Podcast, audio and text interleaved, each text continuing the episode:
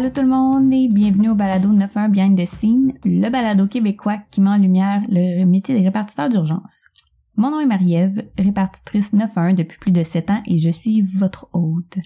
J'espère que vous allez bien en cette journée d'automne. Moi j'enregistre en début septembre, puis si je pouvais euh, j'hiberne, ou j'hiverne, je, je me trompe tout le temps, je commencerai directement à la fin du mois parce que j'aime vraiment pas l'hiver, j'aime pas le froid la seule chose que j'apprécie, c'est les vêtements, puis les, évidemment les pumpkin spice latine.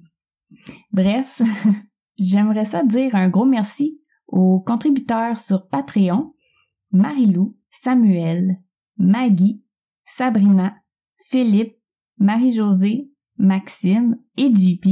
Je suis vraiment contente euh, que vous m'encouragiez. Merci, ça me fait chaud au cœur. Puis pour commencer aujourd'hui, j'ai une petite question. J'aimerais ça savoir qui ici n'a jamais joué à cache-cache? Ce jeu hyper populaire partout sur la planète depuis des siècles fait sensation auprès des personnes de tous âges, mais plus particulièrement auprès des enfants, c'est sûr. Les règles du jeu sont super simples. Une personne doit compter jusqu'à un nombre décidé par tous avant de commencer. Pendant que la personne compte les yeux fermés, tout le monde s'en va se cacher. Ils doivent trouver la meilleure cachette. À go ou à prêt, pas. La personne qui comptait doit se mettre à chercher les autres joueurs. La partie se gagne quand le dernier joueur caché est pas trouvé. C'est à ce moment-là que lui va devenir celui qui cherche au prochain tour. Bref, connaît tout comment jouer à cache-cache. En tout cas, moi, c'est comme ça que j'ai joué, mais il y a beaucoup de variantes. Un petit fun fact, pas si le fun. À chaque fois quand j'étais jeune, et encore aujourd'hui en étant un adulte, si je joue à cache-cache, j'ai toujours envie de pipi. Je suis vraiment bizarre. À chaque fois, j'ai vraiment une envie pressante puis je dois sortir de ma cachette parce que je dois aller aux toilettes. Je sais pas si vous, si, je suis pas normal ou si ça vous arrive aussi, là, mais en tout cas, c'était une petite anecdote. Bref, aujourd'hui, je veux pas vous faire un cours sur les règles d'un jeu que tout le monde connaît déjà. Je voulais simplement vous mettre la puce à l'oreille pour le sujet qu'on va aborder ensemble. Vous vous demandez sûrement c'est quoi le lien du 9-1 puis d'un jeu pour enfants, mais faites-moi confiance, on y arrive bientôt. Je vais vous raconter l'histoire assez récente derrière une femme qui a composé 9-1 au petit matin à la suite d'une partie de cache-cache.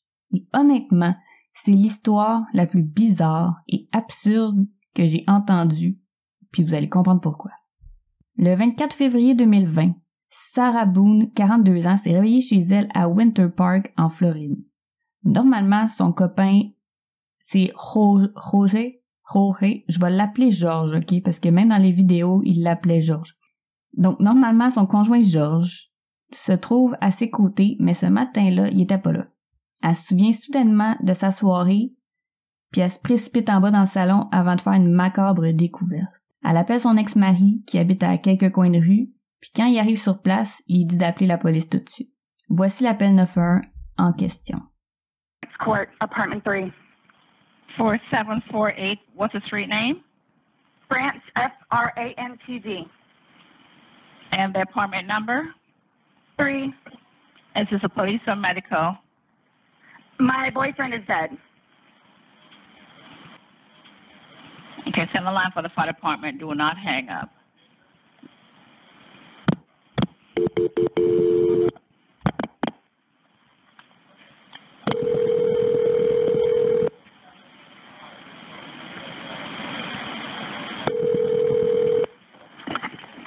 Fire risk. That's the location, Mercy. Desk 32. No, please don't leave. 4748 France Lane, apartment 3, France Court. France Court. Yes. Okay, is this near Mackenzie Drive? I don't know where that is. Okay, fine, okay. It's Tealwood Park Apartments. Okay, 4748 France, correct? Correct. All right, great. Now tell me exactly what happened there. Uh, my boyfriend and I were playing last night, and Mm-hmm. I put him in his case and we were playing. And Okay. like kind of hide and seek kind of thing. So I fell asleep and I woke up and he was dead in the suitcase. So I don't know what happened. I don't know what happened. Right, okay, what's your apartment number? Three. Um, Apartment three? Yes, like he has like blood coming out of his mouth, and I don't know if like he had like an aneurysm or what happened. Right, okay, all right, okay. Listen, we're getting help out there, too. All right, okay. Okay, I, I, now? okay, 40, yeah, man, listen, we're on our way out there. You're, you're at 407 716 8684. Okay, is he hanging from somewhere or what, ma'am? No, I pulled him out of the suitcase. I tried giving him CPR. Out of the, okay, so he's, oh, he was in a suitcase? Yes, and I fell asleep. Okay, how old is the, how old is the 42. boyfriend, ma'am? 42. 42 year old male. All right. Okay, we're, we're sending, we're sending help out there. Sheriff's officer on the out there? Yes, I'm ma'am. sorry? Yeah. Okay. All right. Listen to me. Okay. That um, that just that just I'm need to freaking confirm out. this. All right. I, I understand. I just need to confirm this. Is he is he awake at all? Is he conscious at all? No, he's purple. Is he right? Is he breathing? No, All right. I need you to get I need you to get him on the floor, flat on his back for I me. did. Okay. I did. I did. I tried giving him CPR. All right. Tried giving him CPR. Yeah. Okay. Well, well, well, but nothing happened. He's purple. okay. Listen to me. There's a defibrillator available. I need you to get it for me. Okay. What is it? You have an AED. You have an AED available. No. All right. Do you right by him now? I'm sorry? You are you right by him now? Yes. Okay, okay. Lay him flat on his. Okay, ma'am, ma'am, ma'am, ma'am. Listen. Uh, so, listen. Is he cold and stiff? Yes. Okay. Well, he's not necessarily cold, but he's stiff. And he's Right. Okay. All right. Listen to me. I, I, listen, listen to me. I want you to lay him flat on his back for me on I the did. floor, I did. removing the pillows. Okay. Yes, I did. All right. Okay. With, He's stiff and purple. right. Okay. Listen. Okay, man. That's fine. We're, we're still going to do co- compressions on him. Okay. All right. Place the heel of your hand on his breastbone, right in the center of the chest, right between the nipples. Yes. Put your other hand on top of that hand. Baby, I'm telling you.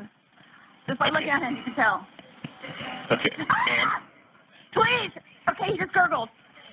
Okay, okay. L- listen to me. All right. I want to play. I want you to place the heel of your hand. Uh-huh. Okay, right between the right between his chest, right between his breastbones. Yes. Put the other put your other hand on top of that hand. Yes, we want we want to pump his chest to me hard and fast, going to this twice per second. I'm doing it again.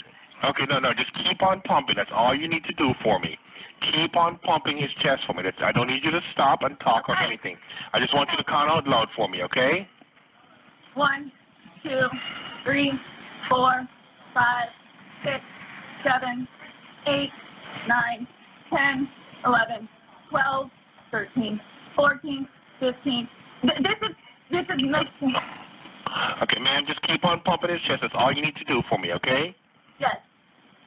Come on, please, hurry up. Okay, ma'am, ma'am, they're driving here as fast as they can. Okay, don't stop to say hurry up. Just keep on pumping and counting. I'm, I'm still doing it while I'm talking to you, okay? Okay. Still doing it. All right, just keep, just continue pumping chest. Count on a second count with you. One, two, three, four, five, six, seven, eight, nine, ten, eleven, twelve, thirteen, fourteen, fifteen, sixteen, seventeen, eighteen, nineteen, twenty, twenty-one, twenty-two, twenty-three, twenty-four, twenty-five, twenty-six, twenty-seven, twenty-eight, twenty-nine, thirty, thirty-one, thirty-two. Please hurry. Okay, they're getting there as fast as they can, okay? He's stiff and he's purple. Okay. Keep pumping his chest for me, ma'am. I'm still doing it, okay? Still doing it. Just don't make me count. Okay? Right, okay, that's fine. Just, you you did a good job. Just keep on doing it for me. That's all right. They're getting there as fast as they can, along with the sheriff's office also, okay? Please. Okay. Keep on pumping, ma'am. One, We were playing hide two, three, four. One, two, three, four. One, two, three, four. Keep on pumping for me, ma'am. I'm, I'm doing it. I'm doing it. Believe me, I'm doing it, okay? We were playing hide and seek. Okay. All right, I understand. All right, just keep on pumping for me, okay? Okay. Please hurry. This Right, okay. horrible. This is horrific. What happened? Like, what happened? Okay, ma'am, just keep on pumping his chest for me, okay? They're they're in they're they're in the parking lot. They should be up there shortly, okay? Yes.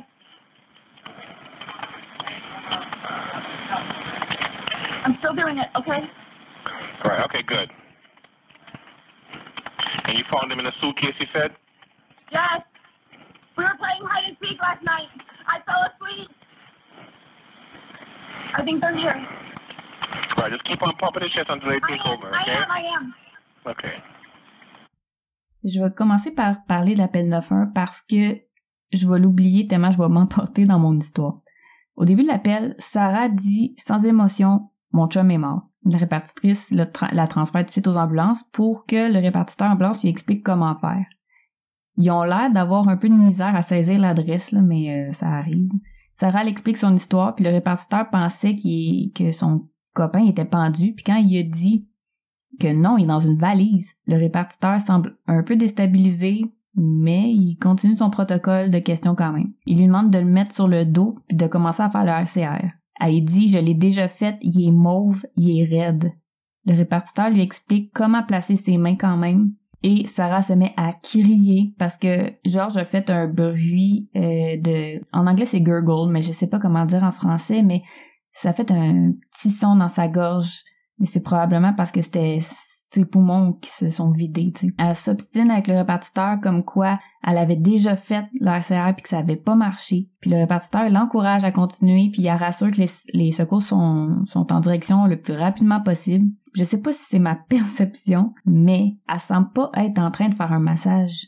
Comme, moi, personnellement, j'en ai jamais fait de- dans ma vie. J'ai eu des cours. Mais selon sa voix, elle a pas l'air essoufflée. Il me semble que quand tu fais ça, là, un, deux, trois, quatre, c'est, c'est- t'es essoufflé, là. Comme le monde, faut qu'il se relaye parce que c'est essoufflant. Mais c'est probablement juste ma perception aussi. Bref, le répartiteur est resté calme. Il est en ligne tout le long euh, jusqu'à temps que les secours soient arrivés avec madame, puis c'est, c'est parfait. Comme vous avez pu comprendre, Sarah et son conjoint Georges avaient bu, puis ont joué à cache-cache la soirée d'avant. Elle avait sorti l'idée de cacher Georges au complet dans une valise, puis de voir s'il pouvait fermer la fermeture éclair au complet. Les deux, ils riaient, ils trouvaient ça drôle, pendant que Sarah forçait la fermeture en étant assise sur la valise. La fermeture était brisée, donc elle a pris un genre de pince pour pouvoir monter la fermeture au complet. Elle aurait laissé un petit trou, l'espace de deux doigts, pour qu'il puisse pouvoir sortir par lui-même. Il avait probablement exagéré sur l'alcool parce que Sarah est partie se coucher à l'étage en disant à Georges Tu viendras me rejoindre. Puis est tombée endormie. Quand elle s'est réveillée le lendemain vers 11 heures, elle se disait que Georges s'était réveillé avant elle puis il devait être en bas sur son laptop. Fait qu'elle elle est restée une heure à passer, à relaxer dans son lit. Mais après une heure, elle trouvait ça bizarre que aucun bruit se faisait entendre du rez-de-chaussée. Donc, elle est descendue en bas, elle le voyait pas, mais c'est là qu'elle a vu la valise dans le salon, encore fermée, dans la même position qu'elle avait laissée. Paniquée, elle ouvre la valise et elle voit son chum, le, corps raide et bleu. Elle appelle son ex-mari et essaie de faire une réanimation en faisant le massage, mais rien fonctionne. Quand les policiers sont arrivés sur les lieux, les pompiers étaient déjà là comme premiers répondants, puis ils s'occupaient déjà de ce qui se passait à l'intérieur. Sarah, une petite femme aux cheveux châtains blonds, courts, euh, elle se tenait sur le bord du trottoir avec ses petites shorts roses de pyjama, un t-shirt gris puis une petite veste grise avec des nuages et des ballons. La policière approche, puis elle lui dit bonjour, puis Sarah reste de marbre, puis elle fait juste dire allô, puis elle regarde ailleurs. Aucunement en pleurs, mais encore là, on n'a pas tous les mêmes façons de réagir face à un événement traumatique. Sarah s'empresse de dire à l'agente qu'elle devait boire de l'eau et fumer une cigarette, puis qu'elle avait oublié sa liqueur Dr Pepper sur le comptoir. L'agente, elle la rassure, puis elle la prend à part, elle dit on, on va s'occuper de toi. Puis elle demande qu'est-ce qui s'est passé. Sarah commence à raconter que la veille, ils faisaient un casse-tête. Ils ont commencé à boire sur le balcon. Après ça, ils sont rentrés. Ils ont fait un casse-tête. Ils ont peinturé. Ils écoutaient de la musique. Ils ont bu une bouteille de vin. Puis ils ont eu l'idée de jouer à cache-cache. Fait que là, elle a trouvé ça drôle, puis a embarqué, donc ils l'ont mis dans la valise, puis elle s'est endormie. Même lorsqu'elle raconte le moment où elle s'est réveillée, puis elle a tenté de faire le RCR, sa voix tremble, mais encore, il n'y a aucune émotion qui s'en démontre. Elle soutient qu'elle s'est endormie, puis qu'elle elle, elle sait pas si son chum a fait un anévrisme ou un arrêt cardiaque. Par la suite, l'agente fait asseoir Sarah sur la chaîne de trottoir et va voir l'ex-mari Brian qui était là. Il explique qu'il avait essayé de téléphoner à Sarah plusieurs fois durant le matin parce qu'elle devait prendre leur fils Lucas, mais elle répondait pas. C'était dans ses habitudes de pas répondre, fait Brian n'était pas vraiment surpris. Mais à midi 49, Sarah a appelé Brian pour lui demander de venir chez elle le plus vite possible. Puis quand il est arrivé, il est resté dans l'entrée, il a même pas rentré, puis il a dit, il a vu les jambes inertes de George, puis il a dit, fais le 9-1. Brian et Sarah se sont connus dans la vingtaine, se sont mariés après quelques années.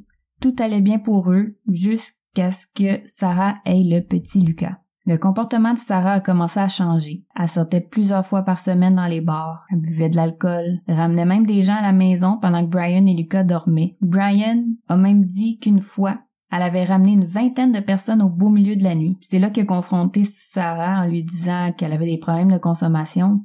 Puis elle s'est désorganisée, puis elle lui a carrément sauté dessus en le graffinant dans le visage et sur les bras. Il a même confirmé à la policière que Sarah pouvait devenir violente lorsqu'elle buvait, mais il pense pas qu'elle aurait été au point de tuer quelqu'un. Sarah a toujours nié avoir une dépendance à l'alcool. Elle faisait que prendre deux trois verres par jour selon elle et c'est tout. Puis elle disait que ce serait plutôt Brian qui était contrôlant puis qui la surveillait quand il était en relation. Brian faisait même pas confiance à Sarah pour laisser leur fils à la maison avec elle.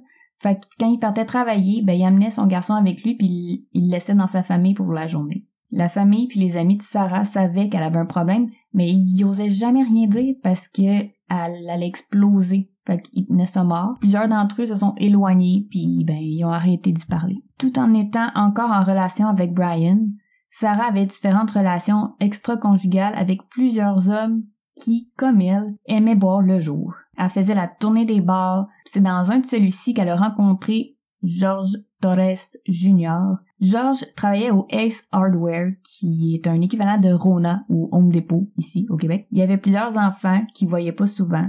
Mais la plus grande chose que Sarah et George avaient en commun était l'alcool.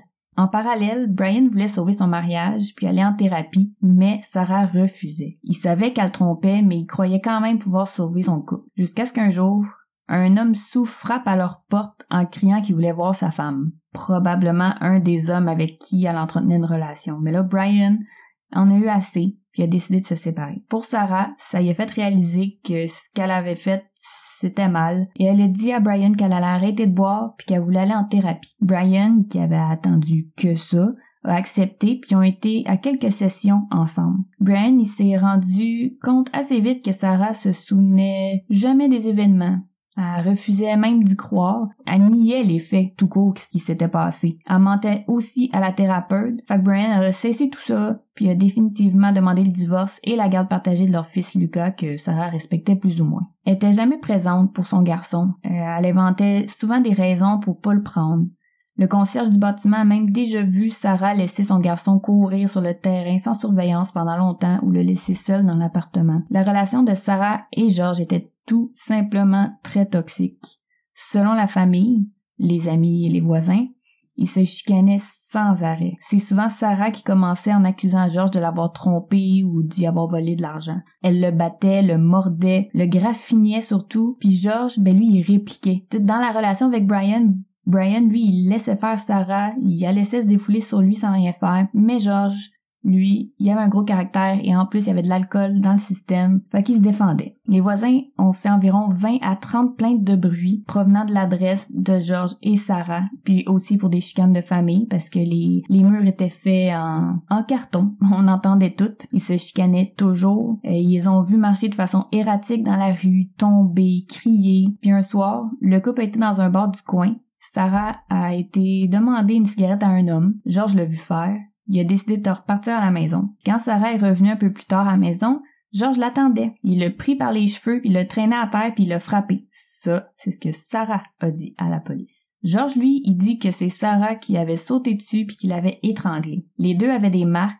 mais les deux n'ont pas voulu porter plainte. Je fais une parenthèse ici.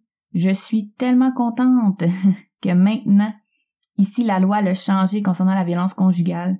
Peu importe le poste de police où vous êtes, que ce soit chez vous ou ailleurs, vous pouvez aller porter plainte de violence conjugale et les policiers n'ont pas le choix de prendre votre plainte.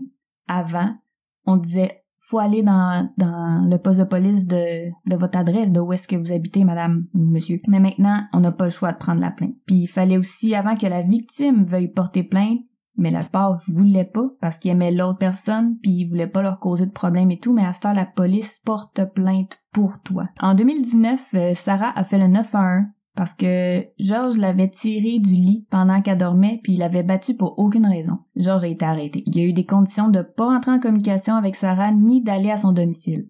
Mais les deux continuaient de vivre leur relation, puis Georges continuait d'aller chez Sarah. Un soir, elle aurait fait le 9-1 pour dire que Georges était rentré chez elle pour lui voler sa carte de crédit, mais finalement, elle a dit au policier que c'était elle qui l'avait fait rentrer pour aller prendre la carte. Georges s'est quand même fait arrêter pour bris de condition. Puis, par la suite, il y a eu comme condition de participer à des rencontres d'alcooliques anonymes et de gestion de colère. Rendu en février, ça faisait neuf mois que le couple se tenait tranquille, Genre, j'allais à tous ces rencontres. Aucune plainte venant des voisins, aucun cri. Puis un soir, le couple voulait s'amuser. Fait qu'ils ont ouvert une petite bouteille de vin, puis ils ont mis de la musique. Ils ont fait des casse-têtes, de la peinture. Puis ils ont même joué à cache-cache. C'est là que Sarah dit en blague à Georges que ce serait drôle s'il pouvait rentrer dans la valise qui traînait au sol. Le reste de l'histoire, j'en ai parlé au début de l'épisode. Georges a été retrouvé mort le lendemain matin dans la vallée. Mais qu'est-ce qui s'est passé? Les enquêteurs saisissent des objets dans la maison de Sarah et George, dont le téléphone cellulaire de Sarah. Lorsqu'ils regardent dans les photos et vidéos de son téléphone, ils découvrent des éléments incriminants, mais surtout un en particulier. Le lendemain, ils font venir Sarah Boone au poste pour une interrogation. J'ai regardé l'interro au complet. Je vais vous la laisser dans la description si vous voulez l'écouter mais euh, c'est très long. Sarah comprend pas ce qu'elle fait dans cette salle-là. Elle reste de marbre, puis elle arrête pas de répéter que c'était pas intentionnel. Elle dit qu'ils ont bu, mais qu'elle était pas saoule. Elle aime pas ça saouler. Elle joue le rôle de la victime, puis elle dit qu'elle craint pour sa vie. Elle a peur parce que sa belle famille l'aime pas puis qu'ils vont penser qu'elle a tué Georges puis qu'ils vont vouloir la tuer elle. Elle explique qu'elle a jamais touché à Georges, ils ont juste bu et joué. Elle explique aussi que Georges était violent avec elle quand il était sous qu'elle avait plusieurs preuves dans son téléphone, puis elle arrêtait pas de dire Avez-vous regardé dans mon téléphone? Regardez dans mon téléphone. Elle demande si les enquêteurs ont vu ses preuves, puis elle commence à énumérer tout ce qu'elle a fait pour Georges pour l'aider à s'en sortir. Puis à quel point elle devait s'occuper de tout. Elle est une bonne maman, qu'elle faisait, elle pliait le linge et toutes ces choses-là. Les enquêteurs, ils demandent si vous jouiez à cache-cache à deux, pourquoi l'avoir mis dans une valise? Clairement qu'il n'était pas caché si c'était votre idée et que vous l'avez aidé à rentrer dedans. C'est vrai que c'est pas une partie très réussie, me semble. Il demande aussi si vous avez pris seulement deux coupes de vin. Comment avez-vous pu perdre la map et oublier votre conjoint dans la valise? Elle qui était habituée à boire, donc, deux coupes de vin, ça aurait pas dû l'achever au point d'aller s'échouer dans son lit en oubliant son jump pris dans une valise. Les deux enquêteurs qui sont avec Sarah, ils demandent si elle se souvient d'avoir pris des vidéos et des photos cette soirée-là. Elle dit non. Ils prennent le laptop pour montrer le vidéo à Sarah et disent qu'ils ont fait une découverte épouvantable. Après quelques secondes du vidéo, l'ordinateur manque de batterie. L'enquêteur se lève pour aller chercher un feu rechargeable, pendant que Sarah mentionne à l'autre enquêteur à quel point était une élève modèle en classe, qu'elle avait toujours des A, qu'elle était tellement une bonne mère. Perso, soit qu'elle se souvenait de la vidéo puis qu'elle essayait de les divertir, ou soit qu'elle s'en souvenait absolument pas puis elle commençait à stresser de ce qu'il y avait dessus. Les enquêteurs remettent la vidéo puis tout de suite Sarah dit "C'est-tu long? Je sais pas si je peux là, je suis obligée." J'arrête pas d'être malade, je dors pas. Comme si pour dire que c'était trop pour elle. La vidéo en question s'agit des dernières minutes de vie de George. Dans la vidéo, on y voit une valise à l'envers et on entend George appeler Sarah à plusieurs reprises en lui disant qu'il ne respirait plus. On entend Sarah rire et lui dire que c'est comme ça qu'elle se sentait quand il la trompait ou qu'il l'étranglait. Elle lui dit Fuck you quelquefois en riant, en le traitant de stupide. Elle a clairement pas l'air à jeun dans son ton de voix, puis il répète qu'il peut pas respirer, puis elle dit c'est ton problème. La vidéo se termine avec Sarah qui fait Chut. Les enquêteurs ont arrêté l'enregistrement et Sarah semblait dans tous ses états. Elle se souvenait pas d'avoir pris la vidéo, puis elle a dit même aux enquêteurs, je sais pas ce que, ce que vous voulez que je vous dise. Puis elle commence à être frustrée. Elle perd clairement le contrôle. Elle insiste encore sur le fait que c'était rien de méchant, puis que c'était pas intentionnel, que son intention n'était pas de le laisser dans la valise, puis elle pensait pas qu'il allait paniquer pour de vrai. Elle dit qu'elle se souvient pas d'avoir filmé parce qu'elle était saoule. Mais là, elle se rend compte qu'elle vient de juste se contredire parce que depuis le début, elle dit qu'elle était pas saoule puis qu'elle avait juste pris deux verres. Fait que là, les enquêteurs lui demandent pourquoi elle l'a pas sorti de la valise. Elle répond que c'était pas son plan d'aller s'endormir puis elle s'était dit qu'elle allait être capable de sortir tout seul. Faisait souvent des drôles de jeux comme ça puis personne pouvait les comprendre et tout et tout. Elle continue de jouer la victime pendant un très bon bout pendant l'interrogation pour que finalement, Sarah Boone se fasse passer les menottes. Toujours là, elle comprend même pas pourquoi. Elle est arrêtée pour meurtre au deuxième degré et elle est à la prison de Orange County en attendant son procès depuis, qui est censé être le 7 novembre 2022. Donc, euh, restons à l'affût. Pensez-vous qu'elle est coupable ou vous croyez en son innocence? Je vous laisse les liens, comme je vous dis, plus bas, la vidéo de la valise, celle de l'interrogation, c'est le cœur vous en dit. Ils vont être dans la description. C'est ce qui met fin à l'épisode d'aujourd'hui. Comprenez-vous pourquoi j'ai dit au départ que c'était l'histoire la plus absurde que j'ai entendue? Et pouvez-vous imaginer le pauvre Georges plié en mille morceaux dans une valise et suffoqué en appelant à l'aide? Et finalement mourir comme ça. Comme l'histoire est absurde et tragique en même temps. Je veux pas rire de la mort de quelqu'un. C'est plus elle à quel point elle pense s'en sortir. Comme je comprends pas qu'est-ce qui se passe dans sa tête. C'est épouvantable. Je sais pas ce que vous en pensez. Moi, je pense perso qu'elle avait trop bu, oui, puis que peut-être qu'elle a voulu se venger de je sais pas trop quoi. Fait qu'elle s'est dit je vais le mettre dans la valise, puis je vais aller me coucher, puis ça soit sa punition. Je viendrai le chercher demain, mais quand elle est revenu, Georges était plus vivant. Merci d'avoir été là, encore une fois, pour ce deuxième épisode de la saison 3 vous pouvez, si vous avez des idées aussi, là, vous pouvez m'écrire euh, si vous voyez qu'il y a des appels 911 là, qui mériteraient euh, une histoire. Écrivez-moi, je, je prends les suggestions. Et j'ai très hâte de vous reparler dans deux semaines. Vous pouvez aussi me suivre euh, sur Instagram au 91 Behind et m'écouter sur toutes les plateformes disponibles pour l'écoute des balados. Il y a également Patreon qui m'encourage vraiment beaucoup, puis ça va me permettre de vous donner du contenu de qualité. Donc, à dans deux semaines. Bye!